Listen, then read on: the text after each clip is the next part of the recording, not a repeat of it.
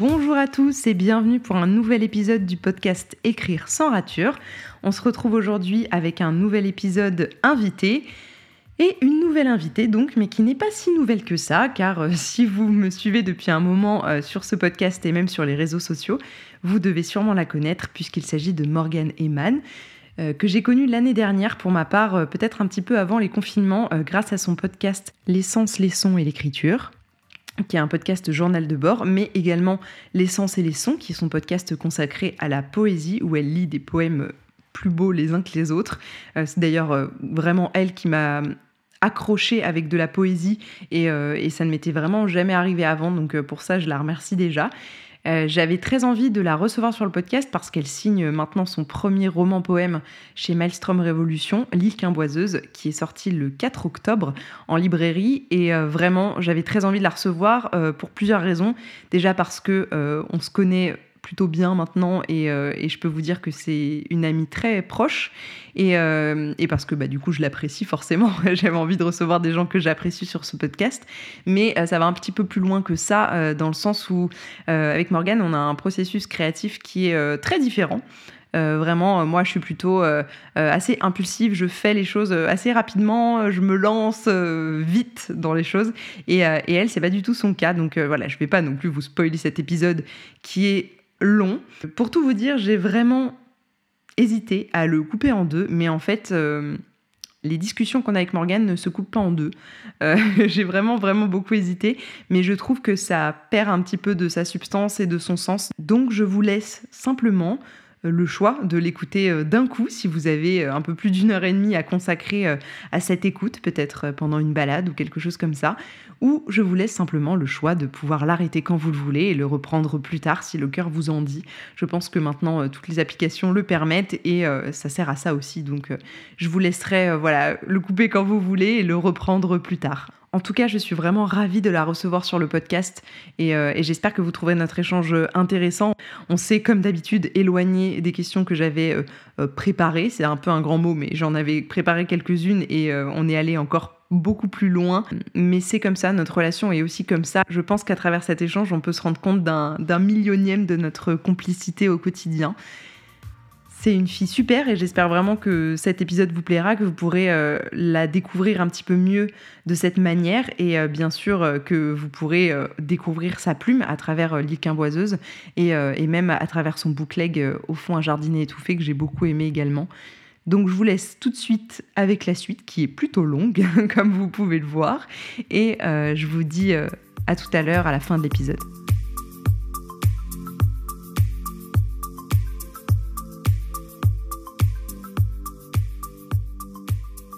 Alors en fait, je voulais mettre un truc de présentation. La question que je pose à tout le monde, parce que bah bon, je pense que ceux qui écoutent mon podcast connaissent que je parle de toi à tous les épisodes, mais déjà merci d'être avec nous. Mais comme je ne sais pas comment te poser la question, je vais te dire de de te présenter à ceux qui te connaissent pas de la manière dont tu souhaites, et voilà, ce sera très bien.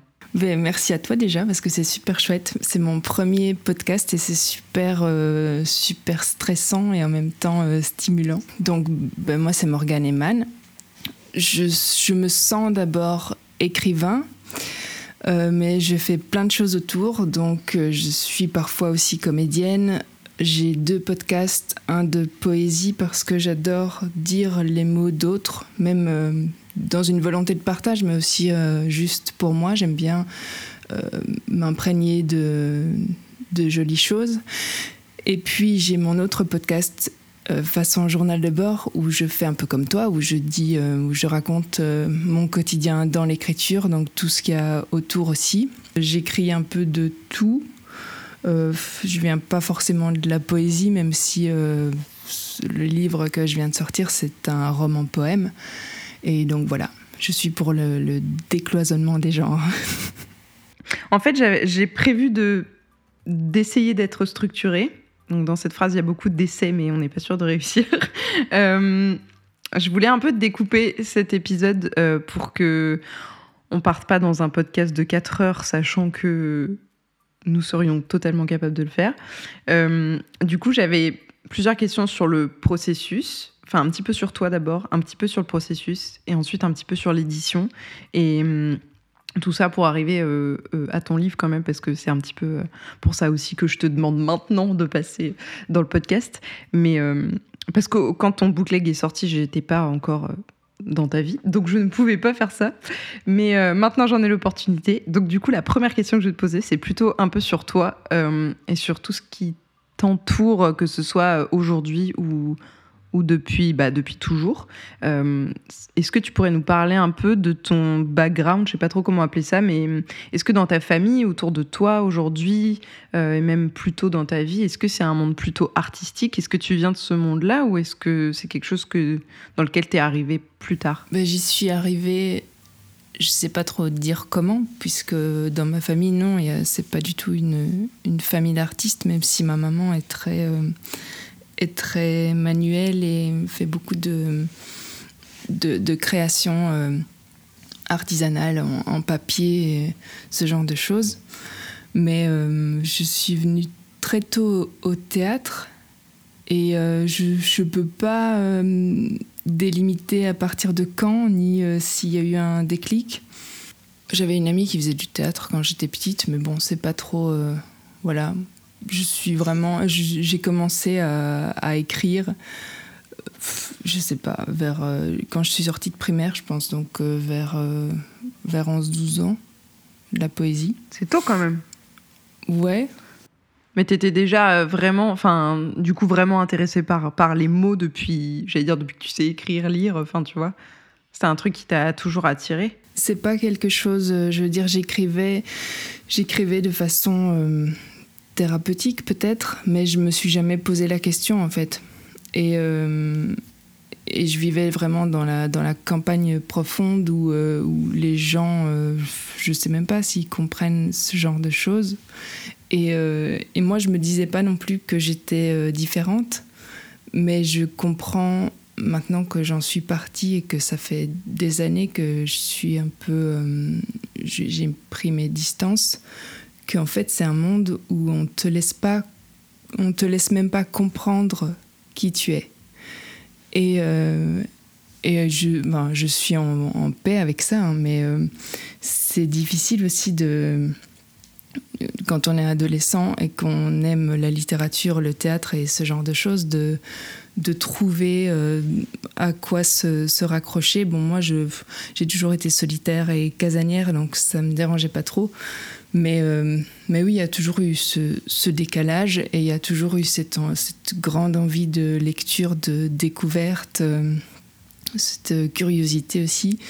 Et dans les mots, c'est quelque chose euh, là qui, qui, qui, est de plus en plus fort depuis que j'ai écrit L'île Quimboiseuse. Mais qui m'a toujours habité en fait, cette envie d'aller dans le dictionnaire et de chercher euh, des, mots complètement étrangers pour en faire quelque chose. C'est vraiment quelque chose qui, qui est euh, moteur chez moi. Tu penses que du coup le, langage, c'est peut-être la chose qui a le, enfin le langage au sens euh, très large du terme, c'est ce qui a le plus de, de poids aujourd'hui. même hors écriture, tu vois, on parlait de justement partager avec d'autres, lire les mots des autres, etc c'est quand même quelque chose qui véhicule beaucoup de choses, je pense, chez toi, enfin, de ce qu'on en voit en tout cas, tu vois, au niveau des, des émotions, des souvenirs. Il y a beaucoup de choses qui passent par là, j'ai l'impression.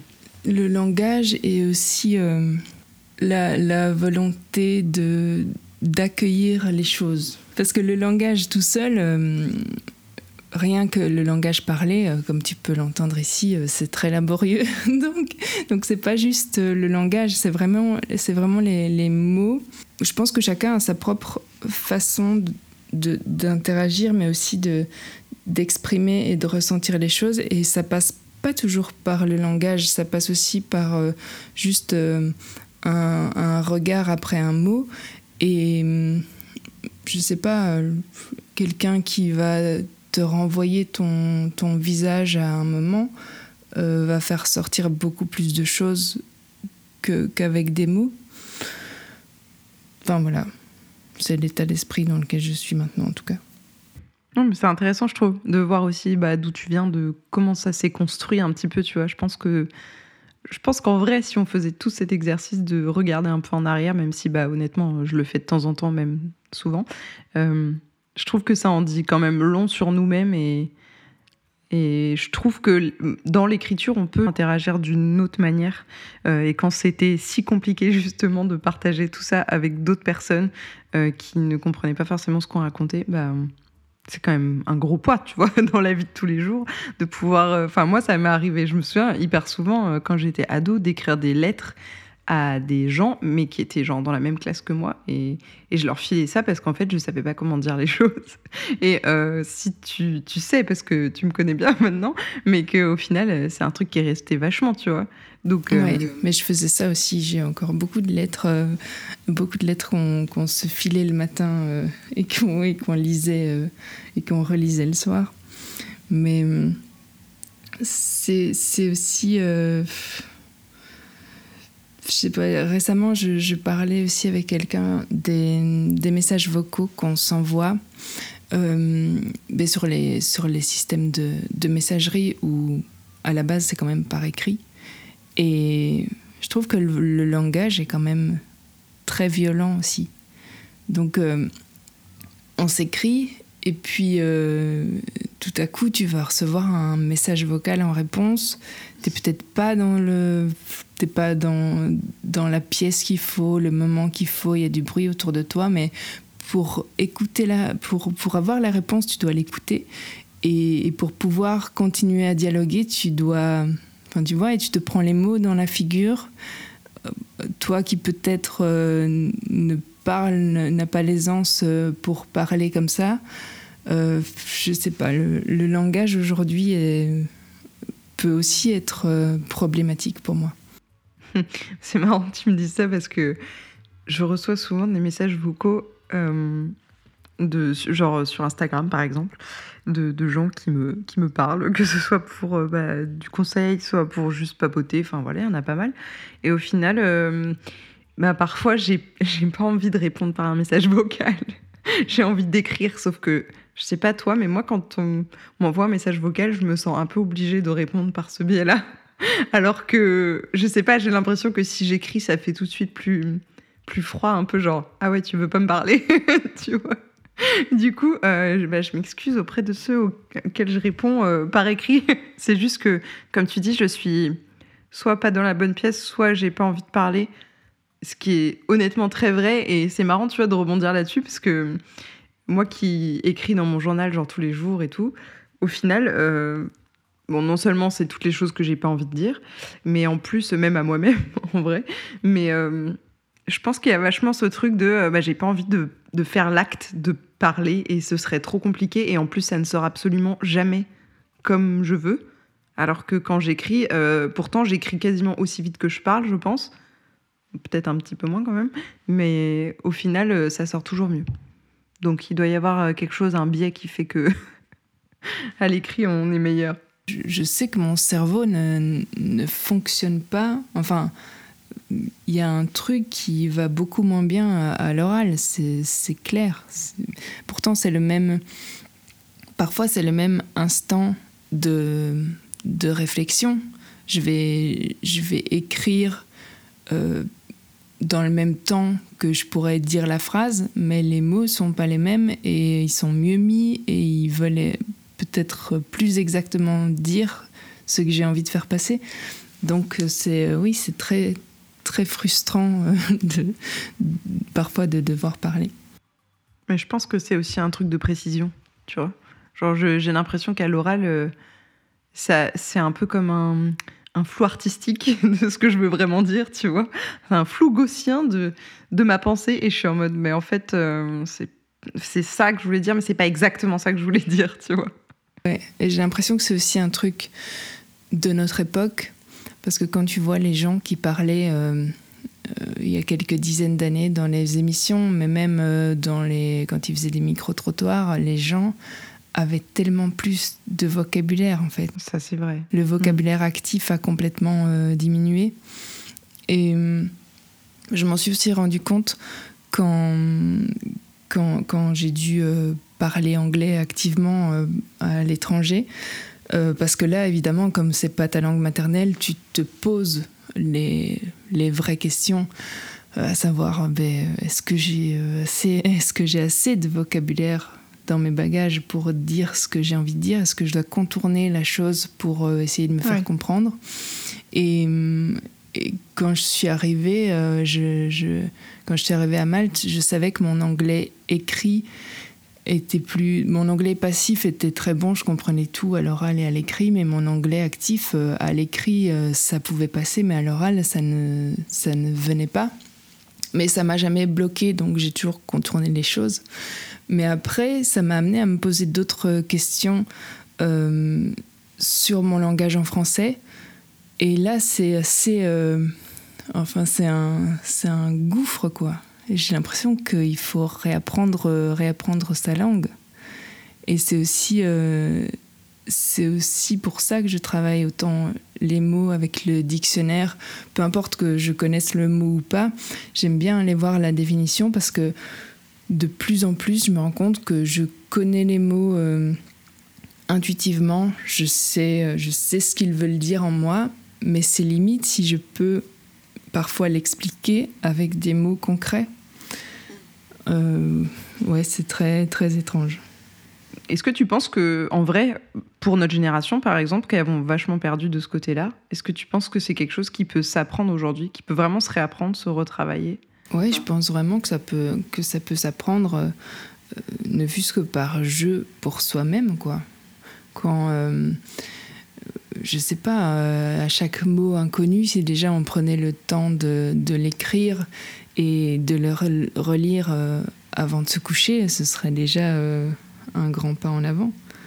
Et, et, en fait, moi, ce qui me, ce qui me choque un peu aujourd'hui, c'est que les, les gens, euh, les gens de mon âge et, plus jeunes, euh, ont parfois cette, cette espèce de. C'est même pas, c'est même pas de la. C'est pas de la prétention ni, de la condescendance, c'est juste. Euh, c'est comme si rien n'avait eu lieu avant eux. Donc. ils vont, ils vont rencontrer un mot inconnu dans une discussion et tout de suite poser la question comme si c'était normal de, de, ne pas savoir et d'être complètement ignorant. Et, euh, et parfois c'est normal, parfois ça l'est moins, parce que ça devient vraiment très très critique quand des mots très communs euh, nous échappent, c'est que et, et qu'on est dans notre langue maternelle, c'est que vraiment, enfin pour moi, il y a un problème. Il y a un manquement quelque part, quoi voilà, quand on arrive à, créer des mots euh, euh, soi-disant nouveaux et un peu, euh, un peu, un peu très, très moches et très, très limités, c'est que vraiment il y, y, a un souci. Il faut, je sais pas, moi, quand j'entends la kiffance, j'ai un problème, quoi. il y a beaucoup, il y a beaucoup d'autres mots qui peuvent vouloir dire ça sans en inventer des, des trucs qui viennent de nulle part et qui veulent quasiment rien dire. Je savais pas qu'ils avaient fait la kiffance. j'étais, restée au kiff. Je suis trop vieille, moi, tu vois. Mais j'aimerais bien vivre dans ce monde où je n'entends pas cette chanson à longueur de journée, figure-toi. Je ne sais pas de quoi tu parles, donc euh, ne m'en parle pas. je ne veux pas savoir. Je te souhaite de ne jamais le savoir. Je me demande s'il faudrait pas que. J'y ai vraiment pensé euh, il y a quelques années, mais en vrai, je l'ai jamais. Enfin, je sais pas, c'est pas pris le temps, mais je me suis j'ai jamais passé le cap, mais je me suis dit que j'allais refaire comme quand j'étais au lycée, euh, que j'apprenais l'anglais justement, et qu'on avait tous un petit répertoire. Euh, c'était très old school, tu vois. Et on avait ce petit répertoire là avec des. Et je me dis, mais si je faisais ça à chaque fois que je croise un mot français hein, que je ne connais pas et du coup ça m'attriste vraiment, tu vois. Si je faisais ça à chaque fois que je le prenais le temps de relire un peu, est-ce que ça marcherait vraiment? Est-ce que à mon âge ça pourrait maintenant se réimprégner, tu vois, vraiment ou pas? Ouais, moi je pense que forcément ça, fonctionnerait euh, parce que bah, comme je le disais, j'en ai fait l'expérience en anglais. À chaque fois que je, rencontrais un, mot inconnu, euh, je le notais. J'étais à l'étranger, je le notais. Et puis, déjà, le fait de le noter te fait retenir mieux les choses. Et ensuite, tu peux faire l'effort conscient de, de, le mettre dans une phrase et puis euh, de le relire euh, deux, trois jours plus tard et le mot va rester. Après, euh, peut-être que tu l'utiliseras pas, mais il va rester là et c'est déjà une, une, richesse en plus. quoi.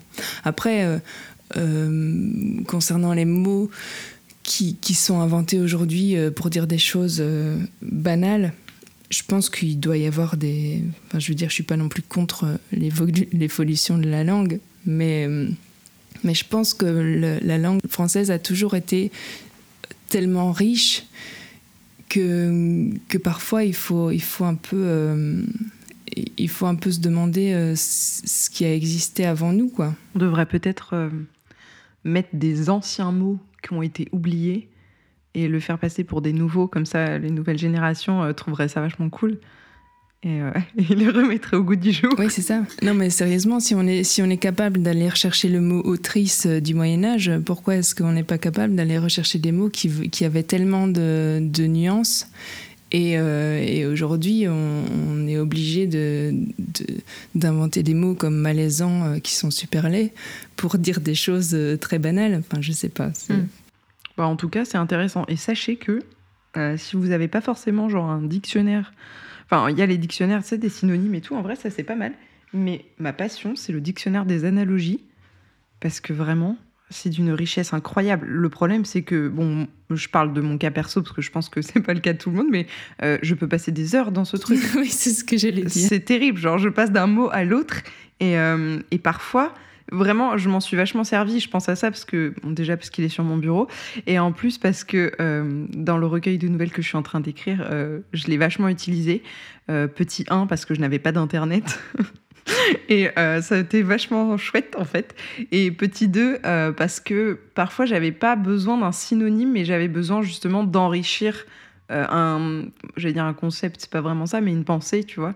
Et ça, mais le dictionnaire des analogies, mais mais c'est une mine d'or. Voilà, on l'a trouvé euh, dans une espèce de brocante et euh, c'est une passion commune. Mais en tout cas, c'est intéressant. Je pense que je vais finir par passer le cap de mon petit répertoire pour apprendre ma propre langue, ce qui est un peu triste, mais à la fois, je suis dans le progrès. et puis aussi, noter des, des mots qu'on connaît déjà, c'est aussi très enrichissant. Bah, en fait, je pense que ce que tu disais justement, d'aller voir la définition des mots qu'on connaît et qu'on utilise, c'est encore pire. Euh, parce que souvent, euh, on ne sait pas expliquer les mots. Et moi, il y a des fois où on me pose des questions euh, quand je suis à l'oral, tu vois, où on me dit ah, Mais c'est quoi ça? Je dis Bah, tu connais pas ce mot. Et en même temps, on me dit Mais non, c'est quoi? Et sauf que je suis incapable de dire ce que c'est. Mais je sais ce que c'est, mais je saurais pas le dire. Donc. Souvent, je, comme je sais que les mots que je vais utiliser pour le décrire, ça va pas être bien, je vais vraiment chercher la définition pour dire alors tu vois c'est ça. Et donc là c'est beaucoup plus clair. Mais bon bref. Est-ce que tu penses aujourd'hui que tu as identifié des, des grandes je sais pas vraiment comment le dire, des grandes phases dans l'écriture des différents projets que tu as pu faire? Euh, Je sais que tu en avais parlé un tout petit peu dans ton podcast un moment euh, où tu expliquais euh, justement le tu sais cette c'est pas du tout péjoratif genre cette sorte de lenteur qui te, tu vois, qui te caractérisait dans le sens où tu voulais vraiment prendre le temps de te mettre dans le projet, etc. Est-ce qu'aujourd'hui tu vois des grandes phases qui se répètent vu que tu as eu le boucleg et l'île quimboiseuse maintenant? Oui, mais en fait, euh, c'est drôle parce que je parlais de ça avec euh, Francesco Pito, avec qui j'ai dédicacé samedi, qui est un, auteur euh, surtout très connu en, jeunesse parce qu'il dessine des, des, albums jeunesse avec une, co-auteure. Et, il écrit beaucoup, beaucoup de poésie. Et là, il, vient de sortir son deuxième roman. Et c'est quelqu'un qui écrit énormément, mais euh, de façon, euh, pour le coup, c'est sa vie en fait. C'est euh, quelque chose de normal. Il va écrire un poème comme il va se faire du café, voilà. Donc il écrit je sais pas combien de poèmes par jour. Et on discutait parce que là, c'était vraiment l'écriture d'un roman et, et, moi, je voulais aussi savoir euh, s'il était tout de suite dans son, dans son projet. Euh, parce qu'il me disait que sa vitesse de, croisière, c'était. Enfin, en fait, il s'oblige à écrire euh, 10 000 signes par jour jusqu'à ce qu'il ait fini. Et bah, déjà, c'est énorme, parce que ça fait, euh, ça fait presque 10 pages quand même. Mais. Euh, Et il me dit, en fait, dès le début, il est à 10 000 signes par jour et, voilà, et, ça coule. Et moi, je lui dis, mais je, je ne sais pas faire ça. Déjà, ce serait une torture. Et, et il m'expliquait que, que pour lui, vraiment, il faut de la rigueur, mais il faut surtout s'oublier et, juste jeter les mots. Donc il fait vraiment partie de ces gens qui écrivent leur premier jet et qui après euh, recorrigent, euh, euh, ben, plusieurs fois, même beaucoup, beaucoup de fois. Donc il a enlevé les 30 premières pages pour ce roman-ci. Je, pense que le premier jet faisait plus de 500 pages. Et là, il me semble qu'il fait 300 et quelques pages. Et je, je, suis incapable de faire ça. Et quand je lui racontais que moi, euh, je, devais... Je, suis quelqu'un qui est très insatisfaite, mais euh, si je ne suis pas satisfaite de ce que je viens d'écrire, je vais pas dormir. Donc il faut quand même que je, que je réfléchisse à ce que je fais.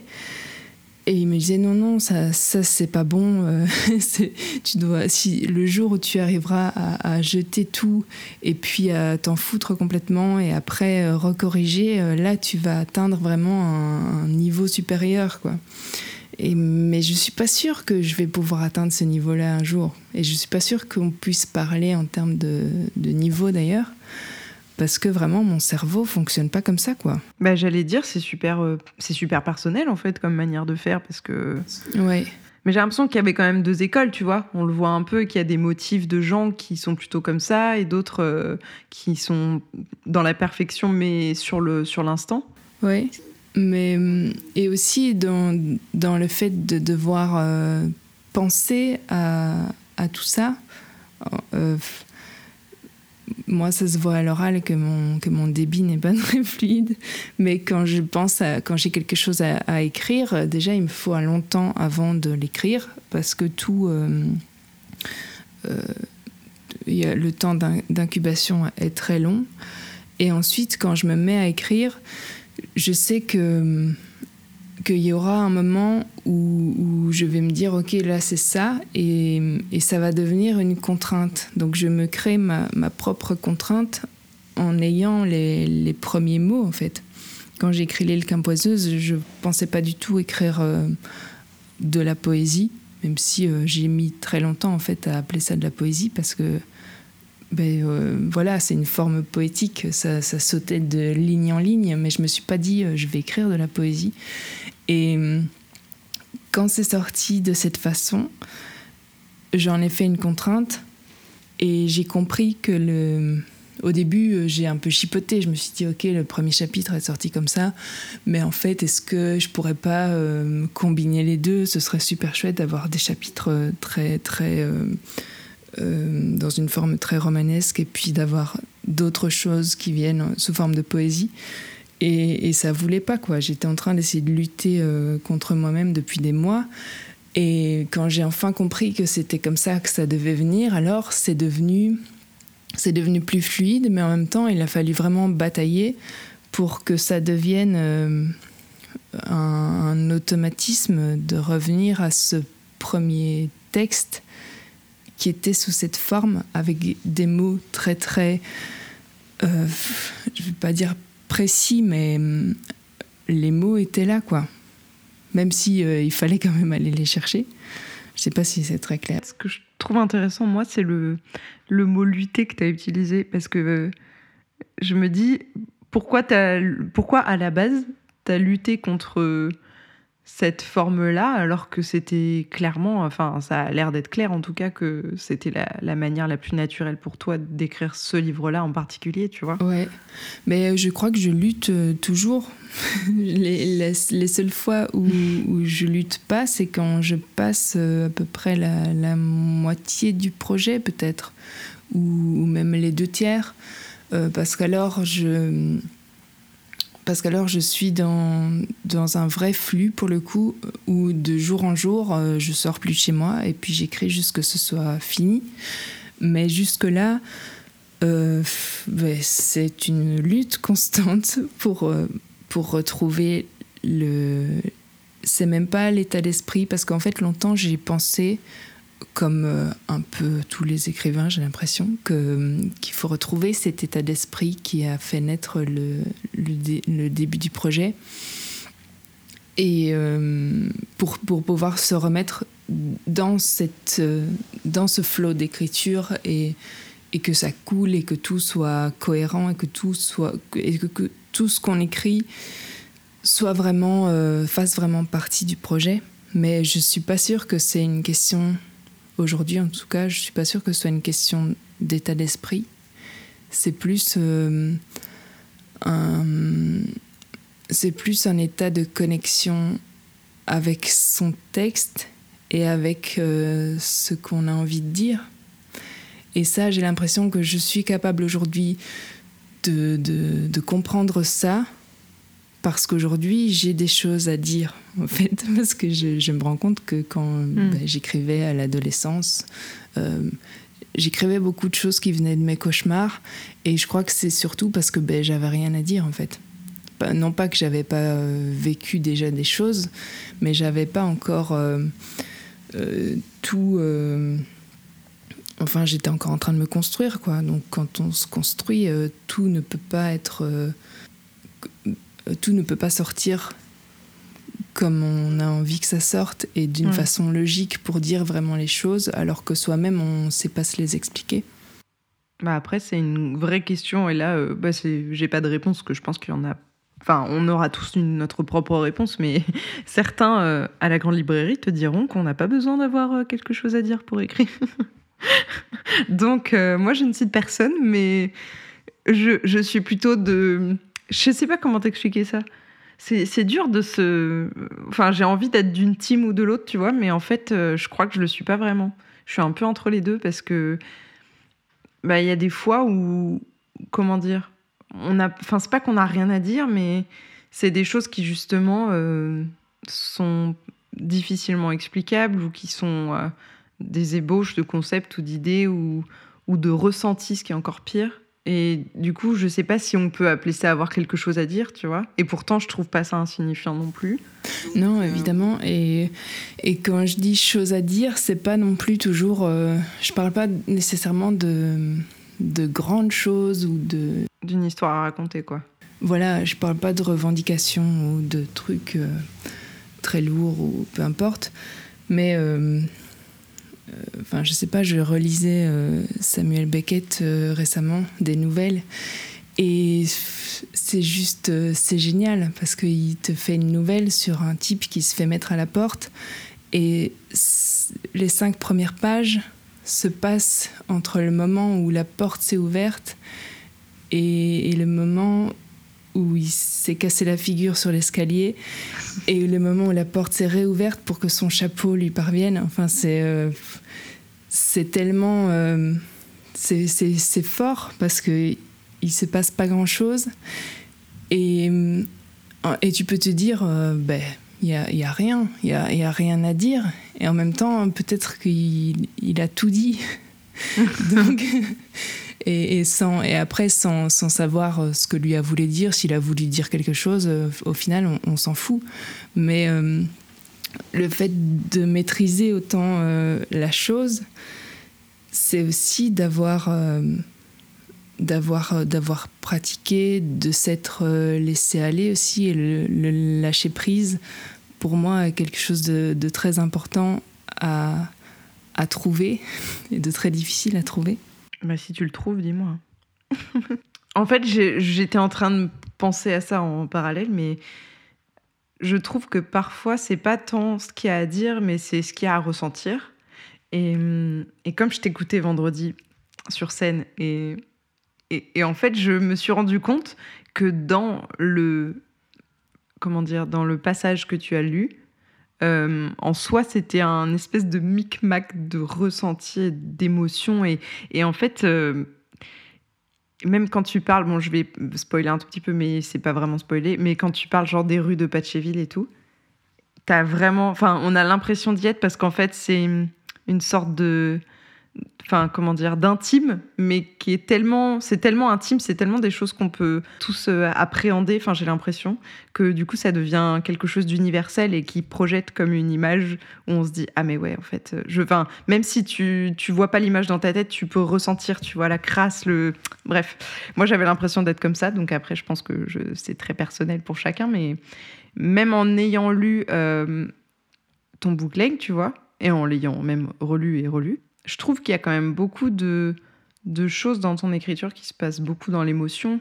Mais j'ai l'impression que ça, quand même, que ça guide un peu ta plume. Euh, mais je sais pas ce que toi tu en penses et je sais pas comment tu le, enfin si tu le construis. Tu vois, je je sais pas si c'est juste inhérent à toi ou à la manière dont tu t'exprimes ou si c'est quelque chose qui est construit quoi. C'est drôle parce que c'est vraiment quelque chose euh, à laquelle j'ai jamais euh, j'ai jamais réfléchi du tout sous cet angle. Donc c'est que c'est inné ben, Sans doute, parce qu'en tout cas, je, le, je, ne cherche pas à construire les choses autour de ça. Je cherche surtout à construire, euh, enfin là, dans le cas de, de l'île Quimboiseuse, et même dans le cas de mon bouclet, en fait, je cherchais surtout à construire euh, l'histoire, enfin le, les choses qui se passent, parce que j'ai l'impression que c'est un peu mon point faible d'avoir toujours écrit, euh, euh, je sais pas, sur, sur une fille qui court dans les bois pendant deux pages. Et finalement, il se passe que ça. Et donc, je ne sais pas si, si, on peut, si on peut appeler ça un point faible, mais en tout cas, derrière tout ça, il y avait des choses que j'avais envie surtout de, de montrer dans l'univers que j'ai créé. Et, et les ressentis, bah, c'est. Euh, oui, en même temps, à mon avis, c'est juste la base pour moi dans la vie. Donc, ça doit être. Euh, euh, ça doit être la chose la plus logique et la plus facile que je puisse écrire. Mais c'est drôle que tu dises, que tu parles du premier chapitre que j'ai lu parce que l'un des relecteurs juste avant que le livre euh, soit imprimé chez Maelstrom, euh, l'éditeur a fait relire à deux personnes pour, pour le reste des coquilles et tout ça. Et l'un des relecteurs me disait que, que, ça que le, le livre l'avait vraiment fait voyager dans une période de sa vie. il, il, a vraiment pensé à l'époque entre l'adolescence et, et, le fait de devenir adulte et toute cette période euh, estudiantine aussi, qui, euh, enfin, c'est pas du tout ça que j'ai voulu dire ou que j'ai voulu, euh, si, si j'ai un jour voulu dire quelque chose, mais je veux dire, c'est pas ça que je pensais en écrivant. Et à mon avis, si, si j'ai des lecteurs, mais ils diront sans doute tous quelque chose de différent justement parce que c'est un monde, euh, c'est pas très réaliste et en même temps ça évoque des images euh, très, euh, très communes. Puisque tu parlais des, des rues sales de, de je, je pense que j'utilise pas une seule fois le mot sale, mais je crois qu'on le comprend très bien. Et donc, j'ai l'impression, enfin moi, quand j'ai relu le texte pour le travailler, je me suis dit, ok, euh, finalement ça va, je, vois, je visualise quoi. Même, euh, même si j'ai pensé, même si je l'avais pas écrit, je pense que je parviendrai à visualiser ce que j'écris. Donc ça va, j'ai au moins réussi une, une, partie du travail. Et à ressentir aussi l'état de, des personnages. Donc euh, voilà, j'espère que ça se ressentira. Ça reprend un petit peu ce que j'avais dit l'autre fois. Bah, C'était marrant parce que nos journaux de bord se répondaient euh, vraiment il n'y a pas très longtemps, où je parlais, tu sais, du podcast Émotion là, que j'avais écouté, où, où, la fille, je crois que c'était une photographe, alors vous dire son nom, j'en ai aucune idée, mais c'était une photographe qui disait qu'en fait, à partir du moment où l'œuvre existait, ou on va dire que pour nous, c'est le moment où l'œuvre est lue par d'autres que nous, ou que les proches ou les correcteurs, enfin voilà, le, cercle proche, quoi. Euh, en fait, euh, l'œuvre existe en tant qu'œuvre à partir du moment où elle vit une vie autonome et du coup qu'elle arrive dans les mains des gens qui, qui vont la faire vivre à leur tour. Et je trouvais ça hyper intéressant parce qu'en fait, c'est exactement ce que tu dis là, genre les gens vont en fait euh, tous comprendre quelque chose de différent et, et en effet, tu n'as jamais utilisé le mot sale, mais en fait, moi, quand j'ai entendu les mots, je me suis sentie sale. On s'en fait tous une image différente. Et au final, c'est peut-être, comme tu dis, pas du tout ce que tu as voulu faire. Et, euh, ça, je trouve ça, génial parce qu'en fait, euh, à partir du moment où on sort quelque chose, nous, on a, sorti un, un message, c'est un très grand mot et qui ne veut pas dire grand-chose, qui est un peu vague, mais tu vois, on a sorti quelque chose dans une œuvre, on l'a mis quelque part, et au final, euh, euh, les gens vont lire ce message-là. En tant que récepteur du message, ils vont pas du tout comprendre le message de la même façon. Et c'est vraiment grâce à toi que j'ai euh, commencé à, écouter ce que j'écrivais. Il y a que après ce moment-là que j'arrive à me dire ah ouais genre tel mot il est pas au bon endroit ou ça c'est c'est moche ou, ou ça, ça sonne mal. Et au final, euh, c'est franchement, c'est que depuis que je te connais que j'ai associé un peu euh, euh, la mélodie, vraiment genre la musique Justement, je pense pas que ce soit quelque chose d'inné en moi, tu vois. Et le fait que tu aies fait du théâtre, que tu aies pu lire et jouer, par exemple, des textes qui ne t'appartenaient pas, je pense que peut-être ça a un peu aidé là-dessus aussi. Mais c'est vrai que moi, par exemple, j'ai jamais fait théâtre de ma vie, même si j'adore ça. Je, j'en ai jamais fait moi-même. J'ai jamais joué quoi que ce soit, je crois, à part peut-être une sirène de l'Odyssée euh, en CM2, mais euh, c'était pas incroyable. Mais euh, c'est intéressant que tu dises que le que l'œuvre n'existe pas tant qu'elle n'a pas été tant qu'elle ne rencontre pas le public. C'est ce que disait cette fille en tout cas. Ouais ouais, mais c'est une réflexion intéressante parce que moi je ben je suis pas d'accord. mais en fait je c'est vraiment ces jours-ci que je m'aperçois et, euh, et j'ai dit ça à plusieurs personnes euh, ce week-end parce que c'était très très frappant. Euh, je m'aperçois que ce livre m'a. Enfin, j'ai pas, j'ai pas vécu toute seule pendant ces cinq dernières années. J'ai pas, j'ai rien décidé en fait. C'est le livre, c'est, c'est lui qui m'a emporté à sa suite. J'ai commencé à l'écrire et, et ensuite, ben, c'est lui qui a décidé de, de, quasiment tous mes faits et gestes, puisque de, depuis euh, 2016, tout ce qui s'est passé ensuite, c'était un peu par le biais du livre. Tout ce qui s'est passé après, après l'écriture, euh, quand j'ai commencé à chercher un éditeur, euh, toutes les rencontres que j'ai faites et, euh, jusqu'ici, jusqu'à jusqu ce week-end de, sortie où j'ai enfin pu euh, lire le texte sans aucune bafouille et sans, sans un stress paralysant, même si euh, ben, j'en menais pas large quand même quand je suis arrivée euh, à 16h pour les soundchecks et puis que j'ai dû attendre jusqu'à 22h30 pour passer. Mais euh, c'est vraiment à travers le livre que j'ai grandi et donc je peux pas dire que l'œuvre euh, n'existe qu'aujourd'hui parce que pour moi, euh, ben, je l'ai quand même, euh, je l'ai écrit très très vite, même si je l'ai commencé en 2016 et terminé en 2017. Euh, le plus gros a été écrit en un mois, en juin 2017. Et à partir de là, euh, ben, le texte, il était là, même si j'ai eu... Euh, enfin, j'ai toujours été quelqu'un de patient, donc... Même si je, je, ne, je ne me le disais pas comme ça, je me suis jamais dit, tiens, je suis très, très patiente. Mais mais c'est dans ma nature. Je me, suis toujours dit que si ça devait arriver, ça arriverait, la publication et, tout ce qui s'ensuit. Et, euh, et j'ai jamais, euh, j'ai même jamais osé rêver de ce qui m'arrive aujourd'hui, en fait. Je me disais, bon, s'il si, est publié, c'est génial. Et il y a tellement de façons d'être, d'être publié et de rencontrer un éditeur. Et, euh, et, je pense que j'ai trouvé, que j'ai rencontré le meilleur éditeur possible pour ce texte et pour commencer un parcours d'écrivain. Donc, euh, de ce côté-là, je dis en fait merci à mon texte parce que c'est lui qui m'a vraiment pris la main, quoi.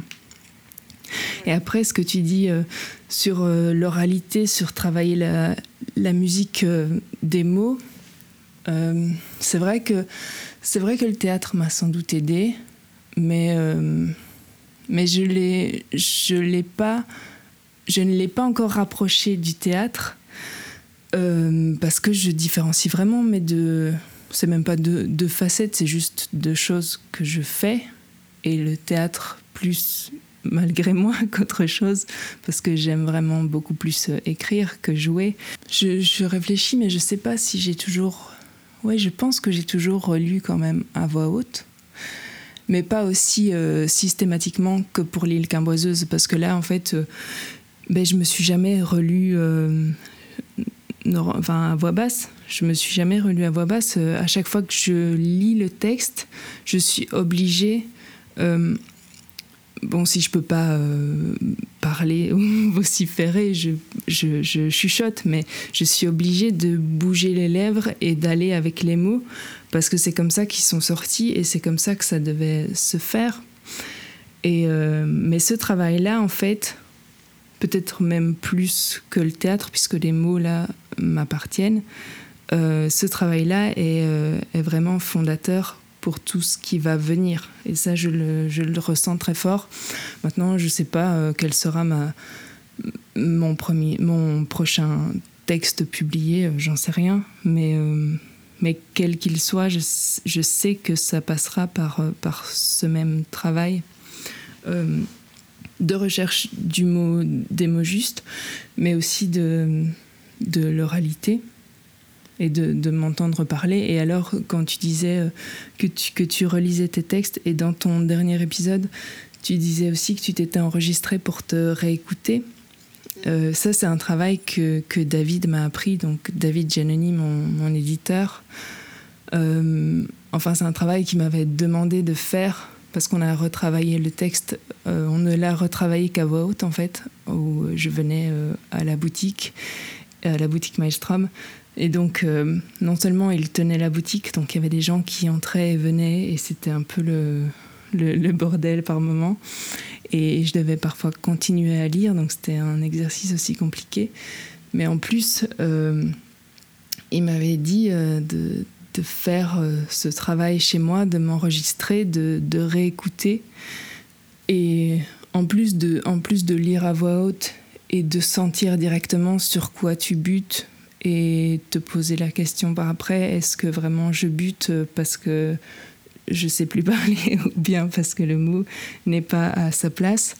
Euh, il y a ce travail d'écoute qui euh, qui t'apprend beaucoup beaucoup de choses sur sur le choix des mots et comment ton cerveau fonctionne parce qu'il y a aussi cette espèce de dualité euh, euh, ce truc très très puissant et difficile à apprivoiser chez moi de, de parce que ben, j'écris vraiment avec, euh, avec mon ventre quoi. Donc après il y a mon cerveau qui réfléchit trop. Donc il faut arriver à, trouver le juste milieu en ce que avec ce que le texte demande ce que, ce que toi tu as sorti parce que ça devait sortir et ce qui est bon pour le texte et en même temps ce qui va, euh, ce qui va, ce qui va faire le ciment entre les choses qu'on a écrit pour que quand même après ça fasse un livre et que le, et qu'on puisse euh, enfin qu'on n'en soit pas nous-mêmes le seul euh, lecteur quoi. Voilà. J'avais autre chose à dire mais je me suis perdue en route T'as le droit de te perdre, y a pas de souci. Du coup, moi qui ai lu ton bouclet qui était sur Bruxelles, et... mais je crois que c'était pour un appel à texte quand même, le bouclet à la base, non? C'était chez Maelstrom aussi, donc euh, ils font un appel à texte euh, tous, les, tous les étés pour euh, la collection de bouclets Bruxelles se compte, qui, donc, sortent, je crois que c'est 8, 8 bouclets le, le, premier week-end de décembre, ça coïncide avec l'anniversaire de la boutique. Et donc, ça fait une fête bruxelloise avec des textes sur Bruxelles, euh, de près ou de loin d'ailleurs. Parce que du coup, il y, a eu, y a eu ça qui était sur Bruxelles. Et ensuite, maintenant, il y a quand même l'île Quimboiseuse qui est sur ton expérience à Malte.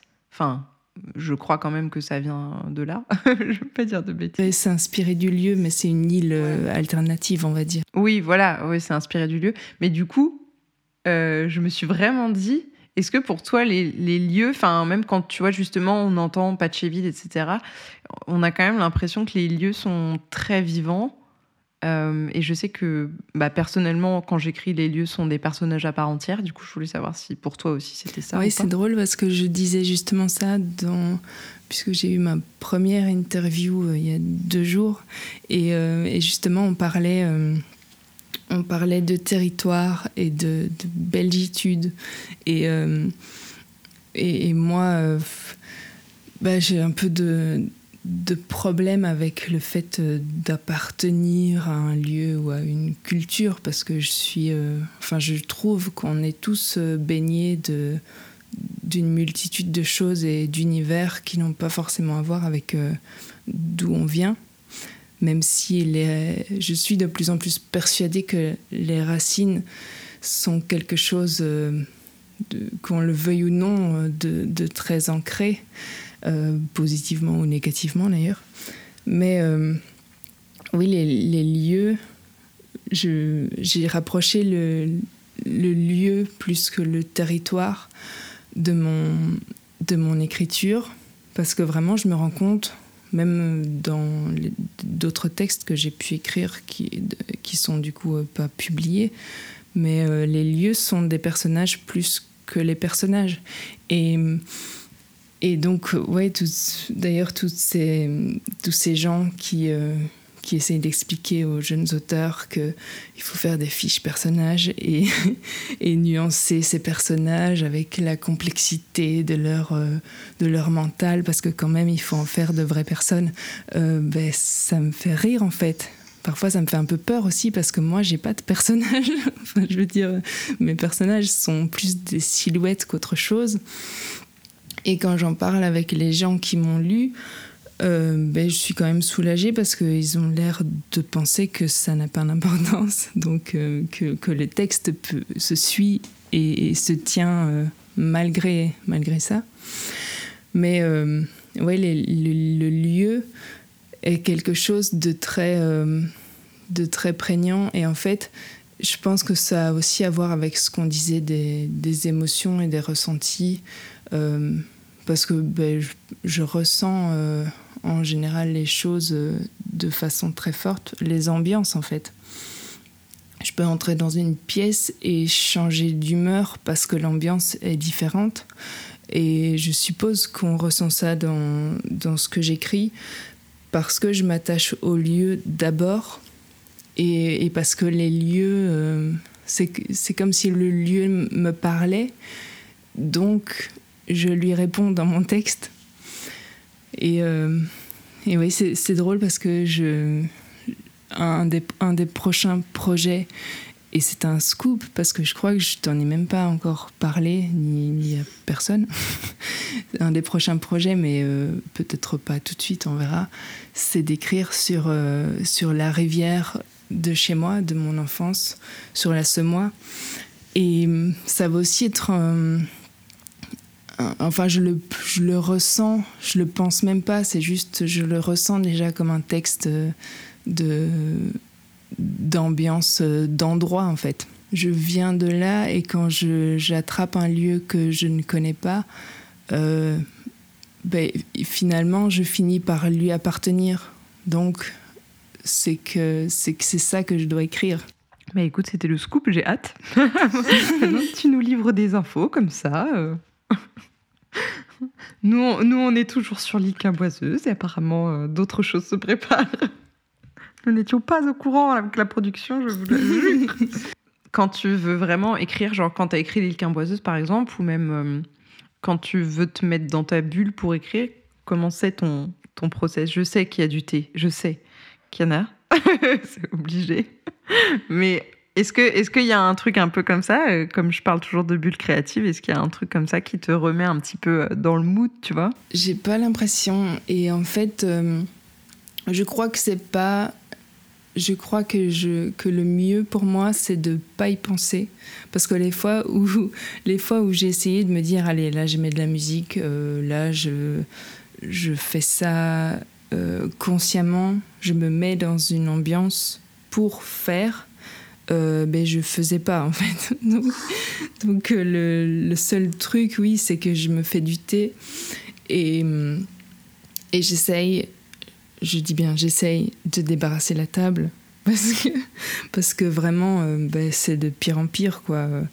C'est le bordel, et donc c'est le bordel dans ma tête, et c'est déjà le bordel même quand tout est rangé, donc...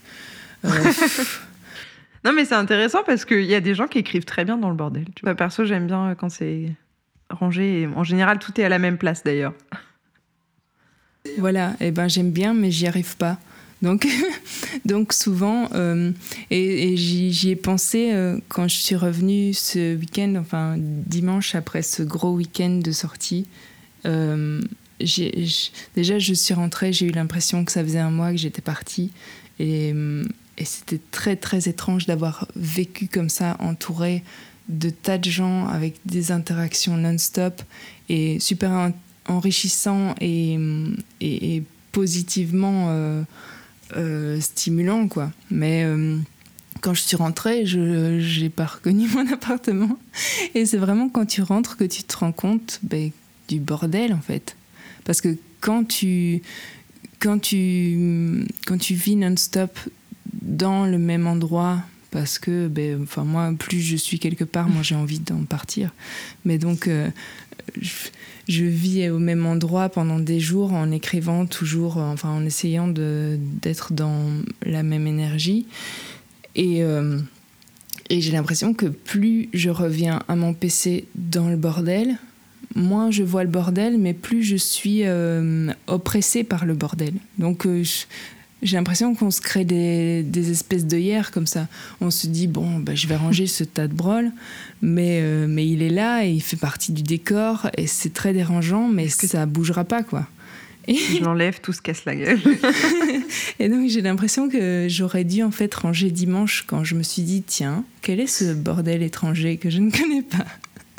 Parce que là, tu es dans une ambiance où, euh, ton, état d'esprit te permet de voir ce qui ne devrait pas être à côté de l'ordinateur si tu voulais te concentrer.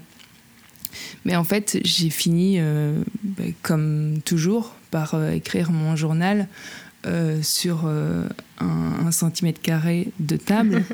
et, voilà, et finalement, là, c'est toujours le foutoir parce qu'en plus, j'ai ramené plein, plein, plein de livres des gens que j'ai rencontrés. Et, voilà, donc euh, je ne sais pas où je vais ranger ça. Euh, donc là, si tu veux tout savoir, je suis par terre sur des coussins avec un tabouret avec mon thé dessus parce que je ne sais plus où me mettre.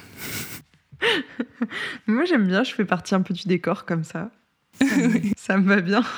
en vrai, non, en vrai, la réflexion, je trouve, sur l'environnement de travail, elle est vraiment intéressante parce que je sais que Autant euh, j'aime bien que tout soit rangé et je pense qu'avec le temps, je suis de plus en plus maniaque, ce qui me fait un petit peu peur pour tout vous avouer. Euh, mais, euh, mais maniaque dans le sens pour les autres. quand c'est pour moi, je sais qu'il y a des trucs qui n'ont rien à faire là et je les regarde tous les jours. tous les jours, je me dis, je pense que vous n'avez rien à faire là. Et ils me disent, bah, viens nous chercher. et là, s'ensuit une bagarre mentale qui fait que au final, je travaille toujours avec ces choses. Euh, ça marche aussi pour les tâches à faire qui ne sont pas faites. Euh, par exemple, arroser cette plante qui est à ma gauche et euh, qui, tant qu'elle ne montre pas de signe de fatigue, je ne l'arrose pas, alors que concrètement, elle est toute sèche et je pense que ça lui ferait du bien. Mais tant que c'est pas vraiment obligatoire, je j'aime bien parce qu'elle est un petit peu sèche sur le côté et je fais craquer les feuilles. Enfin bref, mais du coup, bah pour l'instant, ce n'est pas une obligation, donc euh, je comprends euh, totalement. Et, tu peux me laisser sur un coussin ou un tabouret, ça me va bien. je ferai pas de bruit, je resterai dans un coin jusqu'à ce que tu ranges. Puis un jour, tu pètes un câble et tu ranges absolument tout. Et Mais il y a aussi des choses qui n'ont pas d'endroit. On est d'accord avec ça ou pas? Ils n'ont pas d'endroit, alors tu les mets sur la eh petite ben fenêtre jusqu'au prochain rangement où tu te dis mais où est-ce que je vais foutre ça? Et finalement, tu les mets nulle part. C'est sans fin. Tout au début, tu disais que tu aimais bien avec le théâtre euh, lire les mots des autres. Et, je sais que tu lis beaucoup parce que je suis ton compte livre addict. je sais que tu lis beaucoup, beaucoup, beaucoup, beaucoup plus que moi, par exemple, qui ai commencé à lire à l'âge de 18 ans. Euh, no shame. Et du coup, je me demandais comment tu voyais la lecture aujourd'hui. Est-ce que ça a évolué avec le temps euh, ou pas? Parce que je pense que quand on est un peu quand on est enfant ou, adolescent, parfois, c'est un peu un, refuge. Je sais que moi, je l'ai un peu vu comme ça quand euh, j'ai justement commencé à lire. C'était pour cette raison-là. Et hum, je voulais savoir comment tu voyais la lecture aujourd'hui. Est-ce que c'est quelque chose qui te que tu vois 100% comme un, je sais pas, comme un divertissement, par exemple Je sais c'est le cas de beaucoup de personnes. Ou est-ce que tu le vois comme un carburant aussi, peut-être, pour, euh, tu vois, quelque chose qui te nourrit pour tes propres écrits? Oui, ça dépend vraiment de, de, mon humeur, des livres euh, que j'ai envie de lire et des raisons. Mais euh, la plupart du temps, c'est quand même plus un, un carburant qu'autre chose. Et euh, je, me, je me suis jamais dit, tiens, il, il, faut lire. J'ai toujours été triste quand j'avais moins le temps de lire ou que je prenais moins le temps de lire. Euh, par exemple, pendant mes études où, euh, où j'avais pas en fait euh, la tête à ça. Enfin, c'est vraiment les périodes, les mauvaises périodes où tu, où tu sombres un peu et tu veux pas vraiment admettre que ça va pas. Et donc, au lieu de te nourrir de choses qui te font aller bien, ben, tu fais juste rien. et donc, ces périodes-là, j'étais triste de pas lire autant qu'avant, mais en même temps, je me suis jamais dit, euh, bah, il faut que je retrouve ma vitesse de croisière de lecture. Euh, enfin, ça sert à rien en fait, ça. Et, et en plus, j'ai eu une conversation ce week-end hyper intéressante avec une, prof euh, d'université. Et enfin, on s'est, on s'est rejointe immédiatement sur le fait que aujourd'hui, ben, enfin, tout, tout va trop vite. Mais il faudrait vraiment repenser, repenser le de la lecture, mais aussi repenser la lecture euh, complètement. Et elle me disait qu'elle commençait son cours par, aux premières années en leur disant euh, écoutez, aujourd'hui, on ne sait plus lire, on est incapable de lire. Et hum, c'est vraiment une réflexion qui m'habite ces temps-ci, euh, notamment parce que j'ai plein plein de choses à lire qui viennent de sortir, euh, que, que j'ai déjà, euh, des livres que j'ai déjà achetés ou bien euh, des livres que je prévois d'acheter parce que vraiment, j'ai vraiment, vraiment envie de découvrir ça. Et, et je suis pas encore en train de me dire, oh là là, j'aurais pas assez d'une vie, tout ça, parce que bon, on est jeune quand même, faut arrêter de penser à ce genre de choses. Mais j'ai envie de ne plus me jeter dans un livre dès que j'en termine un parce que ça ruine toutes les lectures en fait. De, de se plonger dans un livre quand tu viens d'en terminer un, tu es encore dans celui que tu viens de finir. Euh, donc, tu, tu te plonges dans un autre, tu oublies celui que tu viens de lire plus vite, tu mélanges les univers euh, qui n'ont rien à voir et tu te prives de, de la richesse des ressentis et de ce que ça peut t'apporter sur le long terme sur euh, que ce soit, ça dépend aussi de la vitesse de lecture des gens, mais que ce soit sur plusieurs jours ou sur plusieurs mois, si quelque chose, si quelque chose nous a marqué, pourquoi est-ce qu'on devrait euh, abréger les faits, quoi? Et, euh, et ouais, j'ai envie de, de revenir à ce temps, à ce temps long. Mais bon, pour ça, il faut aussi faire un travail de je ne sais pas si c'est un travail de concentration, mais peut-être de, de dé déconcentration parce qu'on est beaucoup trop trop stimulé sollicité. Et c'est nous qui devons faire ce travail là c'est pas aux autres d'arrêter de, de venir nous ennuyer. C'est à nous de dire non en fait. Mais j'y pensais aussi parce qu'en fait euh, quand quand tu as plein de choses à lire et tu te dis ah celui-là j'ai envie de le lire euh, mais là je suis dans autre chose. Et mm, tu termines cette autre chose et puis comme tu avais envie de lire cet autre livre il s'est peut-être passé une semaine mais tu vas te plonger dans l'autre livre au lieu de te dire bon de quoi de quoi j'ai envie maintenant et de quoi j'ai besoin maintenant. Et donc euh, ben après tu te retrouves euh, des années plus tard à ne pas avoir lu un livre qu'elle a depuis dix ans et qui en fait t'aurait peut-être fait du bien euh, il y a quelques mois au lieu de te plonger dans un truc juste parce que c'était euh, peut-être euh, prévu inconsciemment. Et ça, c'est quelque chose aussi de très... Il faut retrouver ce plaisir de fouiller dans, dans sa bibliothèque et de, et de prendre sur l'instant ce qui, euh, ce qui doit être lu là. C'est pas. Euh, c'est réfléchir sans réfléchir en fait. En général, c'est ce qui nous mène au bon livre au bon moment. Ouais, mais je suis en train de l'apprendre euh, maintenant aussi avec toute cette équipe Maelstrom, la maison d'édition pour l'île Quimboiseuse, où tout est terriblement instinctif et en même temps très travaillé. Mais pas travaillé en amont.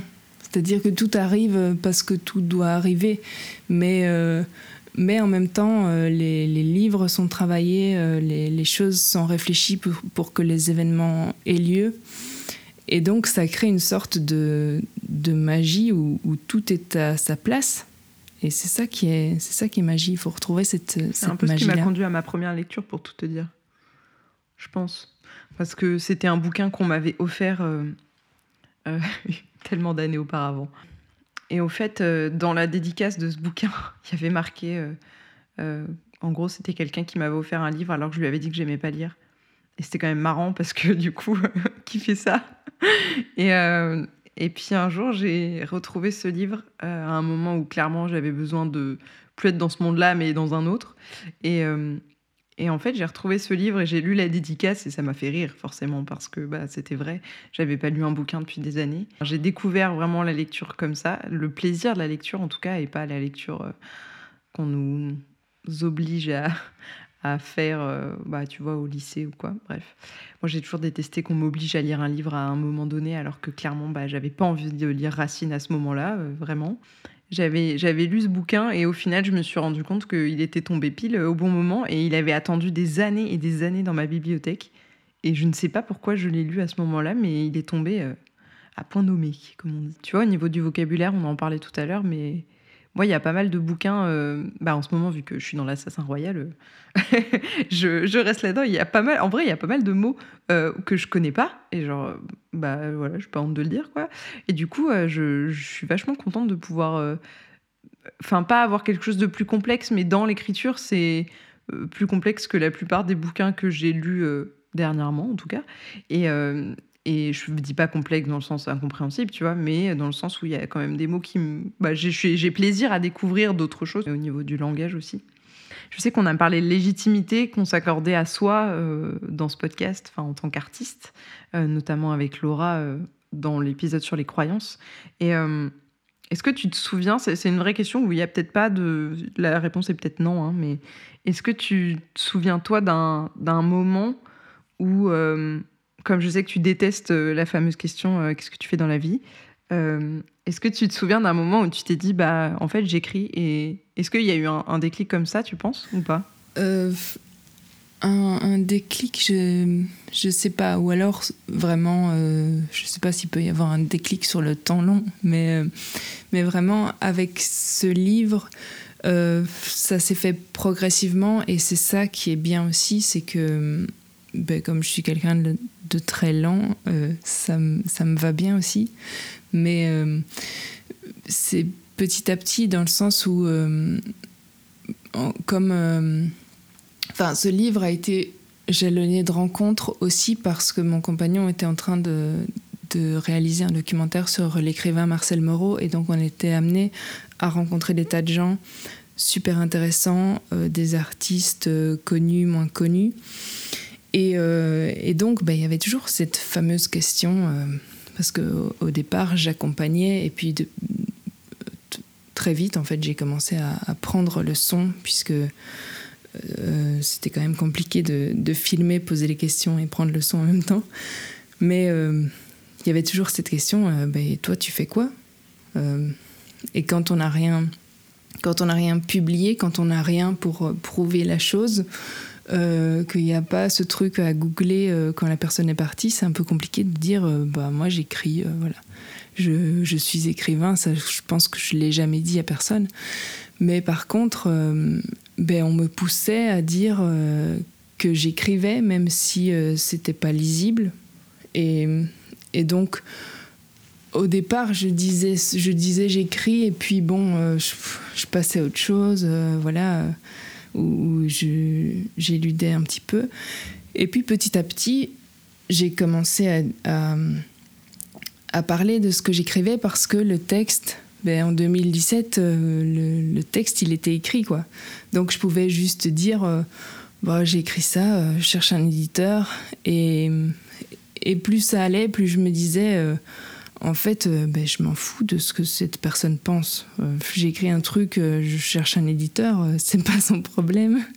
Donc, au pire, il me prend de haut parce que je suis, il pense que je suis un petit écrivaillon qui a écrit un machin et, qui, cherche la gloire ou, ou j'en sais rien.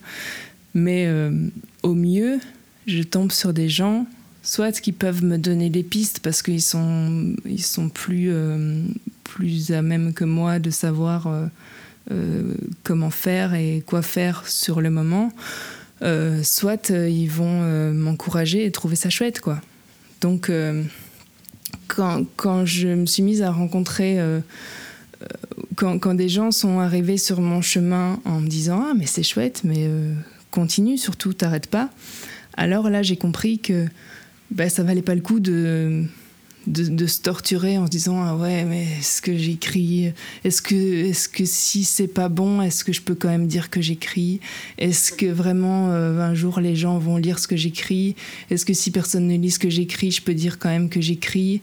Euh, ben, j'ai arrêté de dire tout ça parce qu'au fond euh, si, si j'ai juste si, j'ai pas envie de le dire et que c'est quand même vrai, donc je peux juste dire les deux mots j'écris. Et après euh, si j'ai pas envie de développer, je développe pas. Mais en fin de compte, c'est quand même ce que je fais. Donc disons-le.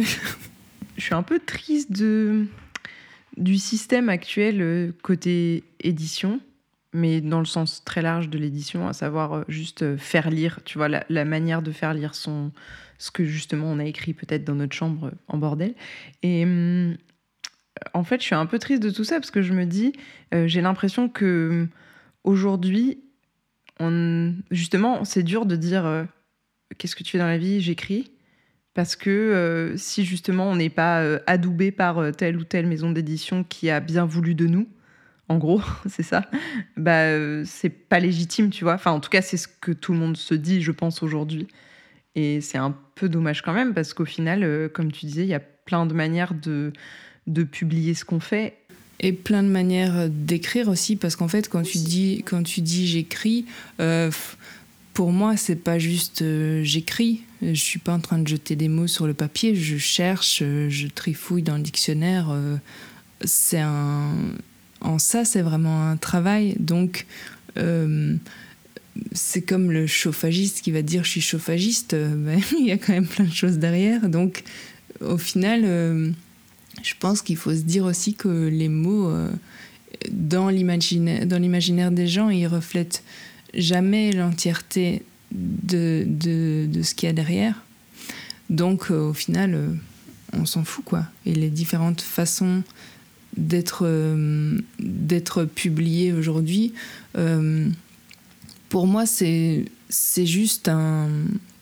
C'est une finalité pour le texte, mais euh, je, je, prends, je prends tout ça avec assez de, de légèreté parce que euh, ce texte-là, enfin, je, je, je, me suis jamais réveillée un matin en me disant, euh, bah, en fait, je veux être publié, il faut absolument que je sois lu, que si j'écris, c'est pour avoir un public.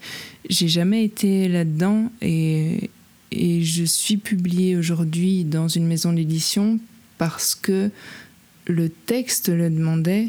Je sais pas l'expliquer autrement quand j'ai commencé à écrire ce texte, j'ai commencé à me dire euh, au fur et à mesure, si je dois être publié un jour, c'est avec ce texte, pour ce texte, à cause de ce texte, euh, grâce à ce texte, c'est pas autre chose. Donc, euh, c'était un chemin, je sais pas si c'était le chemin le plus commun, quoi, pour te dire, mais mais après, l'édition euh, aujourd'hui, ben, c'est clair que moi, moi s'il faut militer pour quelque chose, je milite pour que les gens soient curieux d'instinct en fait. Pas curieux parce qu'on leur dit euh, dans une émission que, que tel livre euh, est à lire. Et, si, si une émission donne envie de lire un livre, justement, tant mieux. Mais alors, tant mieux dans le sens où peut-être que ce livre euh, va faire naître une curiosité pour autre chose. Et, ce, serait, ce serait bien qu'on fasse de plus en plus de liens entre les choses qui entre les choses qui s'écrivent entre les choses euh, entre le, les choses artistiques en général les, les musiques tout ça euh, moi je le vois parce que je vis avec quelqu'un qui regarde énormément de documentaires ce que moi je faisais pas du tout avant mais du coup ça crée vraiment des liens entre les, artistes enfin je veux dire les liens sont là mais tu les vois et tu te dis ah ouais on est quand même tous dans la même toile d'araignée, quoi. Euh, on est, en tout cas, les, entre contemporains, même si on se côtoie pas, on vit en même temps et on fait des choses en même temps. Et peut-être qu'on est lié par quelque chose malgré nous. Et c'est super intéressant d'aller vers, euh, vers autre chose parce que quelque chose euh, nous a juste donné la petite étincelle. Ouais. Mais en fait, je pense qu'il y a aussi moins de liens. Euh, bah déjà, je pense qu'il y a moins de liens entre les gens aujourd'hui. en fait, de vrais liens, je parle.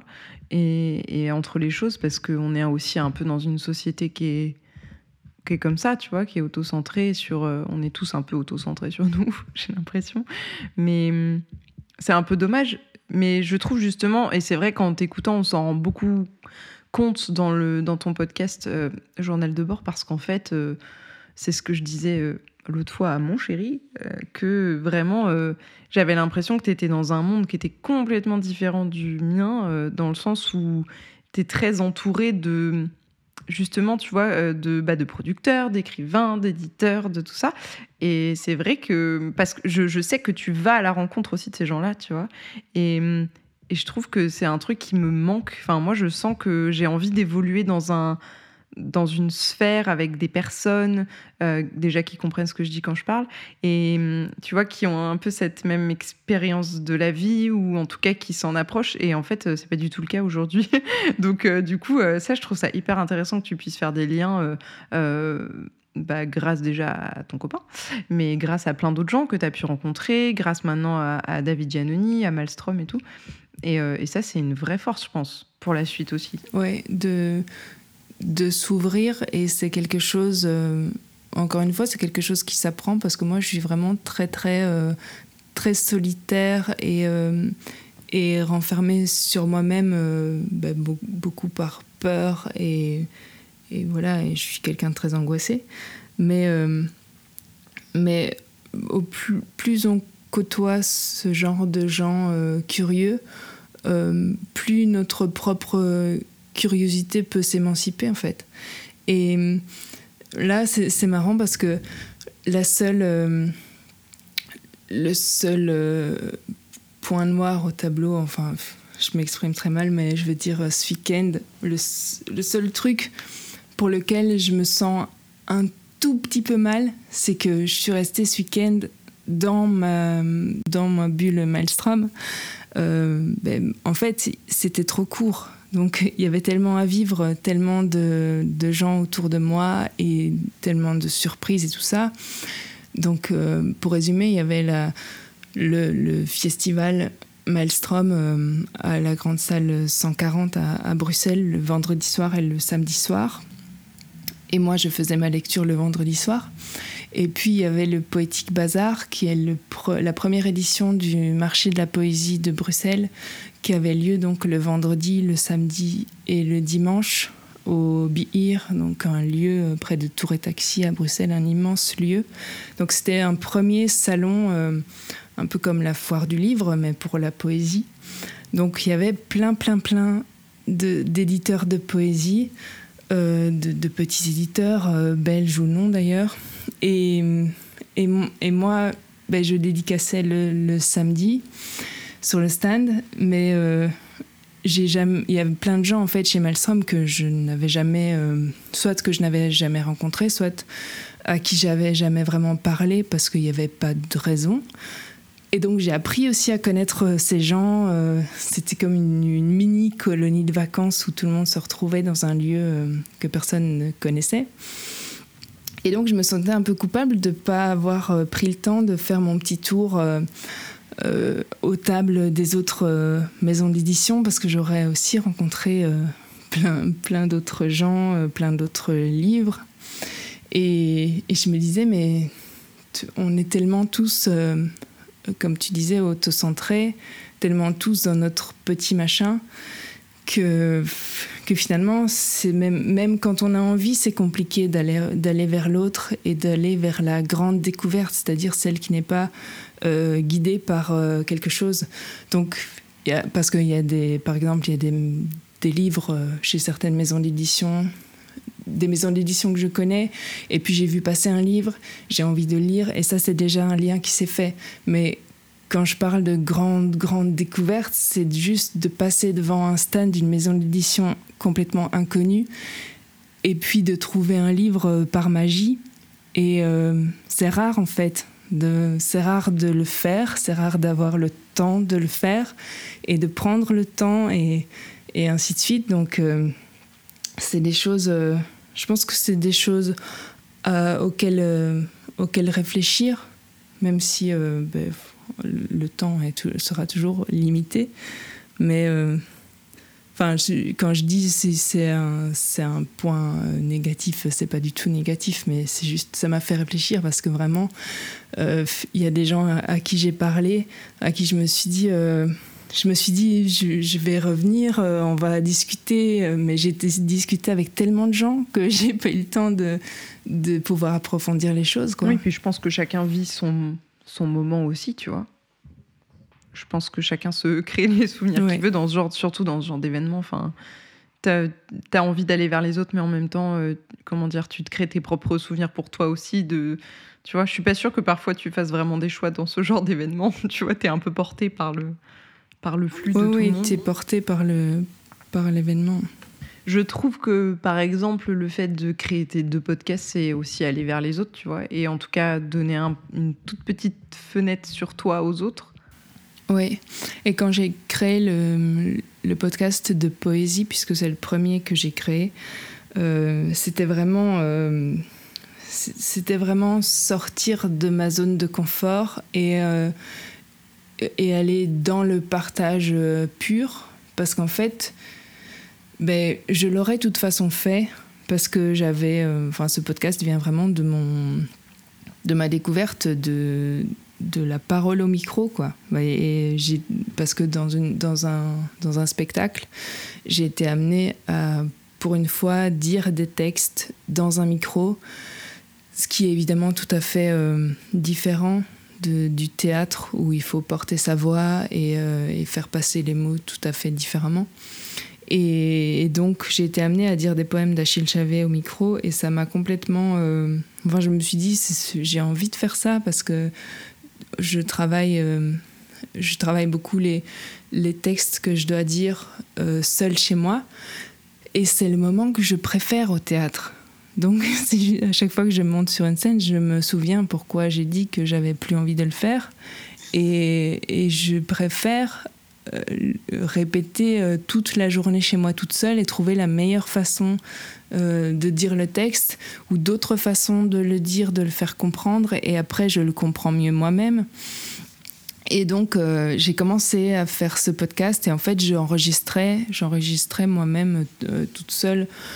j'ai commencé donc par Achille Chavet et puis je me suis dit mais en fait faisons un podcast parce qu'on était en plein confinement enfin juste après, mais euh, je m'étais mise à, écouter des podcasts, ça marchait bien, enfin je voyais l'émulation autour du, média. Et, euh, voilà, c'est parti comme ça, donc dans, le, partage et la volonté de faire découvrir ces textes aussi. Et, euh, je trouve ça, je vais continuer d'ailleurs, mais je trouve ça vraiment, vraiment amusant de de pouvoir... Parce que c'est simple en fait. tu vois. C'est tellement simple de, de, dire aux gens Oh, regardez, écoutez, c'est chouette, quoi. Et c'est rien du tout. Enfin, ça me prend quand même une heure, mais euh, c'est pas grand-chose. Ouais, mais si ça peut ouvrir des portes incroyables à d'autres, tu te rends compte, ça a une portée folle, moi, je trouve. Mais voilà. Et, puis même moi, parce qu'au au départ, je le fais quand même pour découvrir aussi, euh, parce que ça m'amuse, mais aussi pour découvrir moi-même euh, d'autres poètes, parce que je me suis quand même rendu compte que en Belgique, on avait mais des centaines et des centaines de poètes incroyables. Et je m'étais jamais je me, enfin, je m'étais jamais posé la question. Je savais qu'on avait des tas d'écrivains, ça c'est sûr, mais euh, en poésie, c'est incroyable le nombre de poètes qu'on a. Et donc, euh, moi-même, c'est un travail aussi de, bah, de, de, recherche et de, d'approfondissement des connaissances. Donc, c'est chouette. La création de ces deux podcasts-là, tu trouves que. Parce que tu sais comment tu as commencé, tu sais pourquoi tu l'as fait, est-ce que tu trouves que ça t'a apporté peut-être plus que ce que tu pensais à la base? Ou est-ce que ça t'a apporté des choses peut-être, j'allais dire incongrues, c'est pas le bon mot, mais tu vois des choses auxquelles tu t'attendais pas forcément? Euh, Oui, oui. Euh, le podcast façon journal de bord, ça m'a vraiment euh, ouverte à plein de choses. ça m'a ouverte à moi-même aussi parce que ça m'a permis de, de, de conscientiser que je pouvais stressée, que je pouvais être euh, dans le stress, parce qu'en fait, je, crois qu'on n'enlève jamais un stress qui est ancré euh, comme ça, tout en, tout en étant légère. Et, et c'est récemment, en fait, que je, que j'en, enfin, je suis encore en train d'apprendre ça, mais le podcast, le fait de, de divulguer comme ça quelque chose si vite, puisque c'est, enfin, on le fait soi-même dans mon cas en tout cas. Et, euh, et donc, ben, je choisis ce que je dis, je choisis quand j'enregistre, je choisis quand je monte et je choisis quand je publie. Et donc, après, c'est aussi quelque chose de très, euh, de très intime qui sort de nous comme un, comme un livre. Mais, euh, mais donc, c'est une, une autre, je le prends aussi comme une autre expérience de publication dans le sens où après, si quelqu'un t'écoute, tu peux avoir des retours, tu peux avoir des discussions intéressantes euh, qui peuvent mener vers d'autres euh, formes d'expression, euh, vers d'autres épisodes de podcast ou, qui peuvent te mener à écrire d'autres choses. Et donc, c'est cette sorte de, de de carotte constante. Tu te tends une carotte à toi-même. Mais et en même temps, ça c'est aussi parfois euh, très. Euh, ce n'est pas que positif, c'est-à-dire être toujours dans. Enfin, c'est comme pour tout à mon avis, mais être toujours dans la production, dans le euh, l'après-production, ou tu vois d'être toujours dans ce même état, dans ce même renouvellement euh, je pense que c'est comme pour tout et qu'il faut savoir euh, faire des pauses même quand on l'a pas prévu. Ouais. Il bah, faut le temps de process un peu pour tout, quoi. Ouais. Mais ça m'a aussi apporté plein de choses euh, humaines, comme par exemple Camille David. Moi, je sais plus si c'est le podcast, je suis pas sûre. Oh, je pense, je pense que je pense que tu avais écouté mon podcast et que tu es venu me parler sur Instagram et que moi j'écoutais ton podcast, mais que j'avais pas compris que c'était toi qui le faisais. Alors, bah peut-être que c'était ça, mais parce que tu avais parce que tu avais un autre nom à l'époque. Ah oui, c'est vrai. C'est tout à fait vrai. J'avais une question de la fin que je posais à tout le monde, mais d'abord, je voulais que tu nous euh, parle peut-être un peu plus de, de l'île Quimboiseuse parce que bah, du coup c'est le lancement et, et ça y est, là c'est les précommandes et ça sort bientôt. Oui, ça sort officiellement la semaine prochaine en librairie, euh, le 4 octobre je crois. Bon bah au moment où ça va sortir cet épisode, euh, je pense que du coup le livre sera sorti. Donc go l'acheter. mais non mais vraiment, est-ce que tu veux en dire quelques mots? Parce que du coup on n'a pas forcément parlé du livre en tant que tel. Euh, et si ça peut donner envie à certains aussi de, te découvrir par ce biais-là, bah, pourquoi pas Oui, alors L'île Quimboiseuse, c'est un roman-poème. Donc, c'est euh, c'est un livre en 16 chapitres avec des personnages, euh, une histoire et des choses qui, qui, se suivent, un début et une fin. Mais tous les chapitres sont écrits sous forme de poésie. Et donc, on commence avec euh, un premier chapitre qui donne un peu le, ton avec le lieu dans le lieu, donc puisqu'on est sur une île et euh, le, quartier euh, vers lequel tout se dirige s'appelle Patcheville. Et donc on est avec des personnages vraiment esquissés. Euh, et le personnage principal va débarque sur cette île. Ce sont un peu des, sont un peu des, touristes échoués. On ne sait pas très bien euh, ce qu'ils font là, pourquoi, mais c'est pas vraiment l'important. Euh, et, et, donc il y a, y, a y a, des choses un peu. C'est quelque chose qui pourrait se passer et en même temps c'est très très dans, dans l'imaginaire. Il y a des monuments importants, les lieux sont importants, euh, voilà, et la, langue pour moi est importante. Et petit à petit, tout va. J'ai essayé de créer un crescendo en fait jusqu'à la fin. Euh, et donc voilà, j'espère qu'on le ressent. J'ai fait aussi des. J'ai essayé de créer des, des rappels entre les choses pour, euh, pour qu'on soit accroché pour qu'on ait des repères en fait, parce que j'ai conscience que la langue peut être, euh, euh, enfin, c'est pas qu'elle rebute, mais parfois c'est un peu âpre comme ça. Euh, mais j'espère que le crescendo fait, fait couler les choses. Et les premiers échos que j'ai eus sont positifs, donc je suis vraiment contente, mais j'espère que ça va continuer. Je pense qu'en écoutant aussi, bah, tu vois ce que tu as fait au, festival du coup. Euh, je pense que c'est un bon moyen de, de se donner envie. Bon, après, moi, je suis pas très objective là parce que, bah, parce que j'ai déjà écouté et que j'ai trouvé ça trop cool et qu'en plus, j'avais déjà eu un petit bout. Bah, vu que tu en avais déjà parlé dans ton podcast, je pense que ceux qui te suivent clairement. Euh, euh, enfin, auront forcément envie de lire l'aboutissement, tu vois, de tout ce qu'ils ont écouté aussi. je pense qu'il y a un peu de ça quand même, mais, mais c'est super chouette et en tout cas, bah, je mettrai tous les liens qu'il faut comme d'habitude dans la description. Je pense qu'à chaque fois dans mes épisodes, la moitié des, liens sont vers toi, mais c'est pas grave, ça me va. Ok, je termine sur la question de la fin qui est quand même la plus dure parce que je pense que pareil, même moi je saurais pas répondre à cette question. Si tu avais un conseil à donner à la toi d'il y a, longtemps ou d'il y a pas longtemps, d'il y a 5 ans, d'il y a 10 ans, je sais pas, est-ce que tu lui dirais quelque chose euh, qui pourrait l'aider? Ou l'aiguiller ou la guider ou comme tu veux euh, Qui pourrait l'aider euh, Bah, ouais, peut-être euh, que, que ce que je ressens instinctivement, que c'est vers ça que de toute façon je, je vais toujours aller. Donc, garder le cap malgré tout, quoi.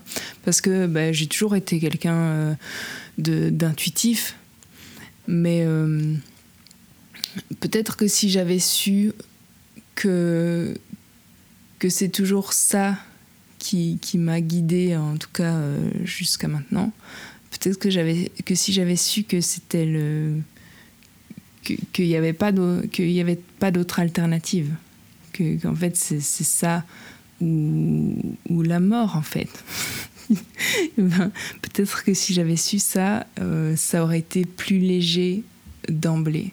Mais je sais que, hum, que ce que j'ai traversé, il fallait le traverser pour arriver où j'en suis. Donc ça n'a pas vraiment de sens. Voilà, c'est ici que je hmm. peux dire que finalement ta question est nulle. oui, ça c'est vrai.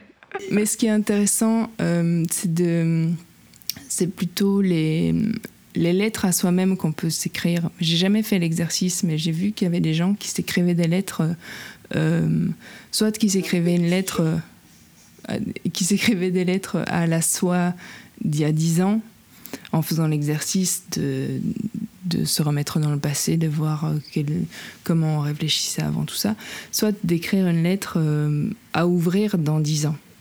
Ça, je trouve ça intéressant. Oh, mais moi, je serais tellement impatiente d'ouvrir. que j'attendrai jamais 10 ans, c'est impossible. Au bout d'un moment, tu oublies. Puis en plus, si tu l'ouvres tout de suite, tu sais déjà ce que tu as écrit. c'est pas faux. c'est vrai qu'il y a peu de surprises quand même. Mais après, pour mettre un rappel euh, pour dans 10 ans, euh, c'est, on, est, on, est, on a tellement. On a, on a la technologie, mais elle est tellement instantanée que mettre un rappel pour dans 10 ans, je suis même pas sûre que ce soit possible. Je pense que l'iPhone est capable de faire ça. je ne sais pas. Bon, merci en tout cas, c'était vraiment chouette et je suis contente et j'espère que, que, tout le monde pourra découvrir ta plume, que ce soit du coup euh, à l'écrit ou à l'audio. Mais merci beaucoup, merci beaucoup à toi et merci pour cette petite pub pour mon livre et toutes ces discussions super intéressantes.